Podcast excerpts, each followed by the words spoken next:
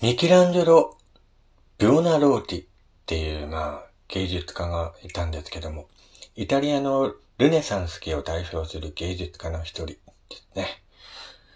中でもサンピエトロ大聖堂のピエタやダビデ像は最高傑作と呼ばれています。ミケランジェロは20代でこれらの彫刻を彫像ですか、完成させて名声を確立しています。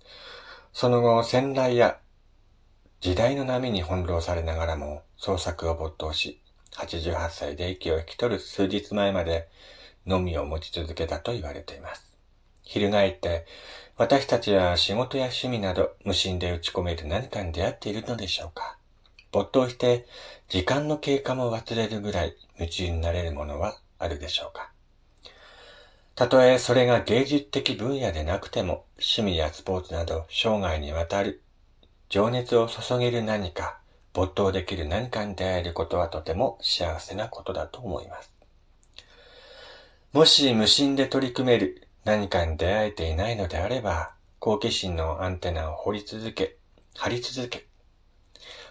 視野を広げて探してみましょう。物事に取り組むとき、固定観念に縛られず、違う視点で周りを見渡して一歩踏み出してみてください。そうすると新しい世界が広がるのかもしれません。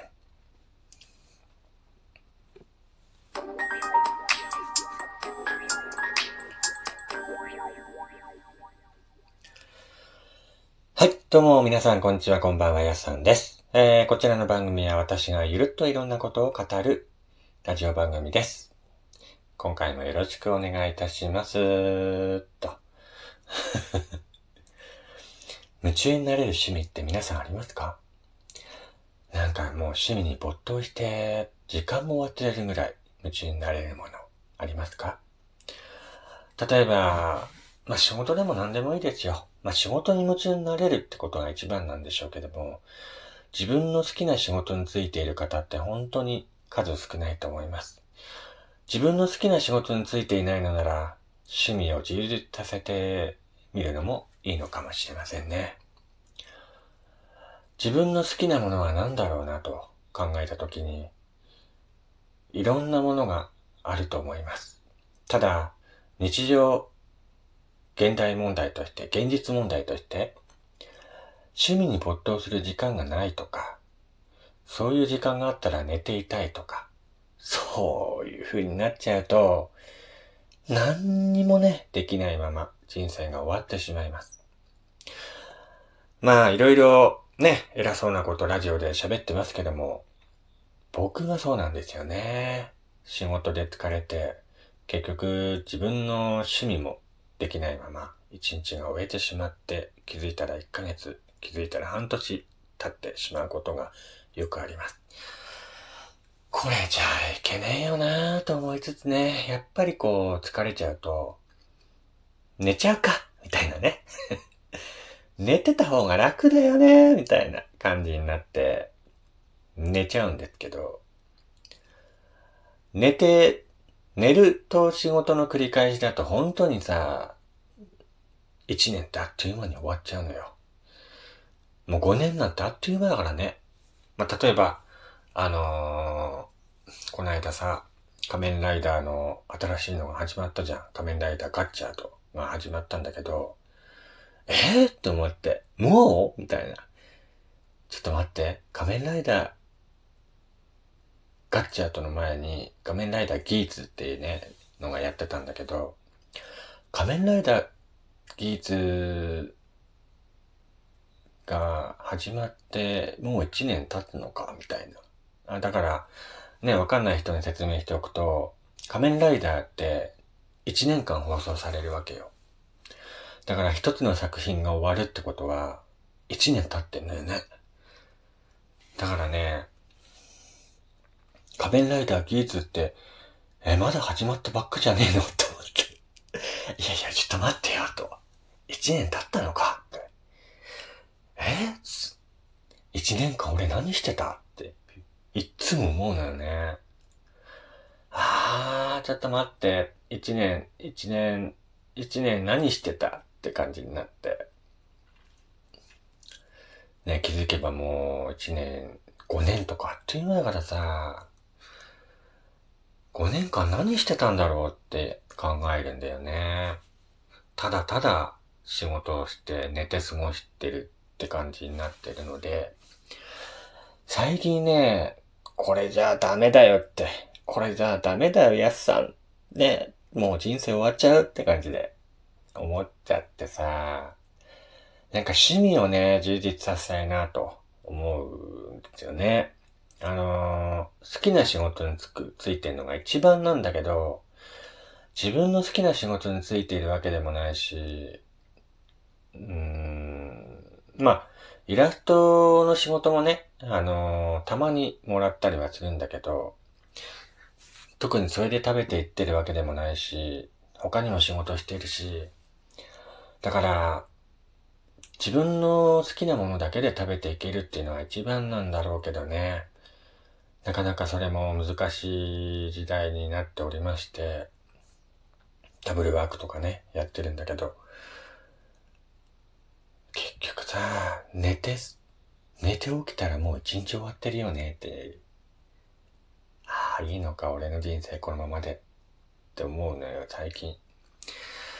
まあ、いろいろね、チャレンジできる年齢ではなくなってきたのかなーってちょっと弱気になってる部分もあるけど、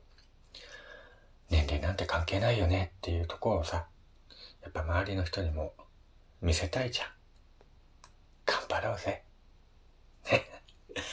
ね。ということでさ、えー、趣味をね、何か充実させたいなと思っているんだけれども、なかなか自分にとってね、趣味ってなんだろうなっていうかことで考えたときに、ないのよね。やすさんっていろんなことできていいよねってよく言われるんだけどね。もう絵も描けるし、文章も書けるし、あの、テレビとか、なんかドラマも好きだし、映画も好きだし、みたいな、音楽もよく聴いてるじゃん、みたいな感じで、よく言われるんだけど、それはさ、普通だと思ってんの。自分の中では。だからそうじゃないんだよね。それができて当たり前ではなくて、その次のステップに行きたいわけよ、自分としては。ただね、ただね、寝ちゃうんだよね。まあ寝るのも大切。確かに寝ないと、ね、体力持たなくなって、ね、今度はもうイライラが募ってきてね、爆発してしまうっていうことが結構あるんだけれども、確かに寝るのも大事、大事なんだけれども、やっぱり、趣味をね、充実させたいなって思ってて、こういうことやった方がいいんじゃない？とか、これやってみない？とかって言われるんだけどさ、なかなか行動に移せないっていう。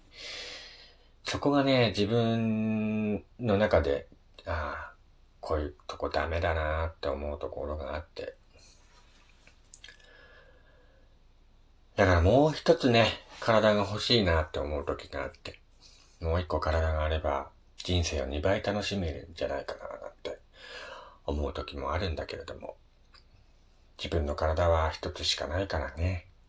うまく時間を有効活用して、何かね、生きててよかったなぁと思う、思えるような人生に自分自身もね、していきたいなと思います。まあ、あんな国とかこんな国とかね、えー、いろいろやってみたいことはたくさんあるし、このまま人生終わったら絶対俺後悔するよって、そう思って生きてるから、やっぱ、これだけはやっておきたいよねっていうのが人生の中で一つや二つ誰もが持ってると思うんだけど、それをね、成し遂げて頑張って生きていきたいなと思います。まあ、イタリアの、イタリアのね、あの、ルネサンスを代表する芸術家っていうのはたくさんいるんだけれども、その中で、えー、ミキランジェロの話を冒頭で話したんだけれどもね、えー、まあ、この方はね、えー、本当に亡くなる直前までね、創作に没頭して、本当一生芸術に捧げたという作家なんだけれどもね、こういうふうに自分の一生をかけて何かを成し遂げたいなっていうのが自分の中であって、それが何なのかっ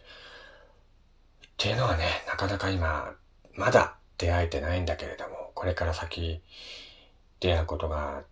できたらいいなと思って、今ね、生きている最中です。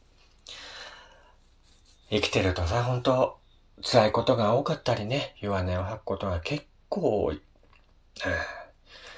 まあいろんな制限もあるからね、これもできる、ないこともあるし、いろいろあるんだけれども、自分の中でね、納得のできるように生きてみたいなっていうのがあるから、それを成し遂げるまで頑張って、最後まで人生を走り抜けたいなと思います。何の話してるの？みたいなね。さっきからお前何言ってんだよって感じですけどもね。なんか、ふと思いついたことを話してみました。えー、皆さんもね、何か仕事とか趣味など無心で打ち込める何かにね、出会っていないっていう方がいましたら、必ずね、あの、自分の好きなことに出会えると思いますので、無心で取り組める何かに出会えていないのであればね、ほんと好奇心のアンテナを張り続け、視野をどんどん広げてみましょう。自分の知らないことを知ることで新しい何かに出会えることがきっとあるはずです。お互いに頑張りましょう。それではまた次回お会いしましょう。お相手はやっさんでした。